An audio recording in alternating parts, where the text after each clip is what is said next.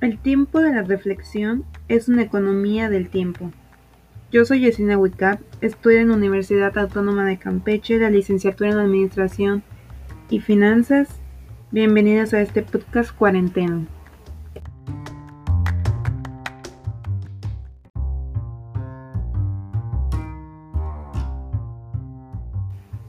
La inflación es un tema importante. Esta surge cuando precios de los bienes y servicios aumenta y es sostenido.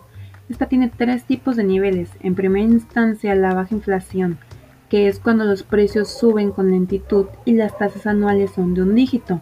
En la inflación galopante, los dígitos son dobles o triples y es alto. Y en la hiperinflación, los precios ya suben un millón o incluso un billón por ciento al año y es demasiado preocupante y para mejorarla está difícil y llevaría años poder corregirla.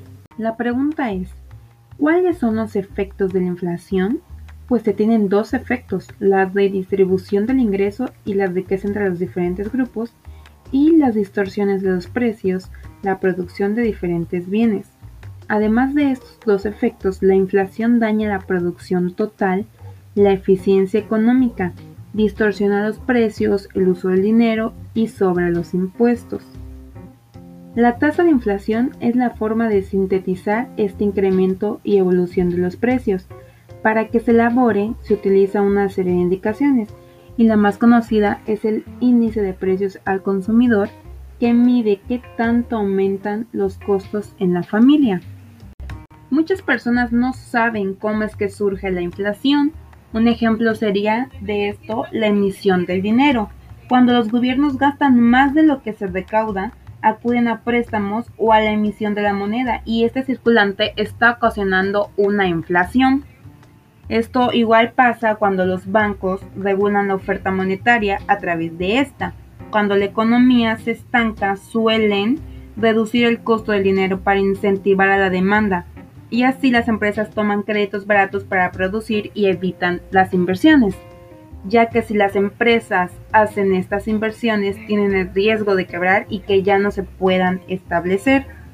Lo mismo pasa en una, cuando se tiene una excesiva demanda.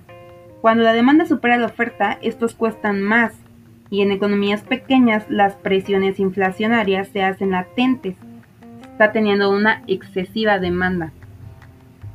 Otro ejemplo sería cuando los costos de los productos, en productos me refiero a materias primas, manos de obras, alquileres, proveedores, y al elevarse su precio es difícil hacerlos propios. Igual pasa en el aumento de un bien, puede provocar un aumento de precios en una amplia gama de productos. ¿A qué me refiero con esto? Un ejemplo sería la harina. Este producto lo utilizan pizzeros, panaderos, reposteros u otras personas. Y si esta tiende a subir, por ende subirían los productos finales en los que se requiere la harina, ya sea para, para tener el producto final de una pizza, una dona, entre otros productos. Y la suma de todo lo anterior puede generar una inflación prolongada en el tiempo. Cuando la inflación se mantiene a lo largo de varios trimestres, y se generan expectativas inflacionarias circulares. Se ha llegado a la conclusión de que la elevación o disminución de la inflación no es mala ni buena, pero si se llega a elevar más del usual, he ahí el problema. Salir de esta rueda es difícil y lleva muchos años eliminarla. Esto es cotidiano y como ya he mencionado, llevaría tiempo resolverlo. Lo mejor es conocer sobre este fenómeno para poder conllevarla tratando de no caer en crisis que se han vivido en años pasados. Y bueno, gracias por haber escuchado este podcast.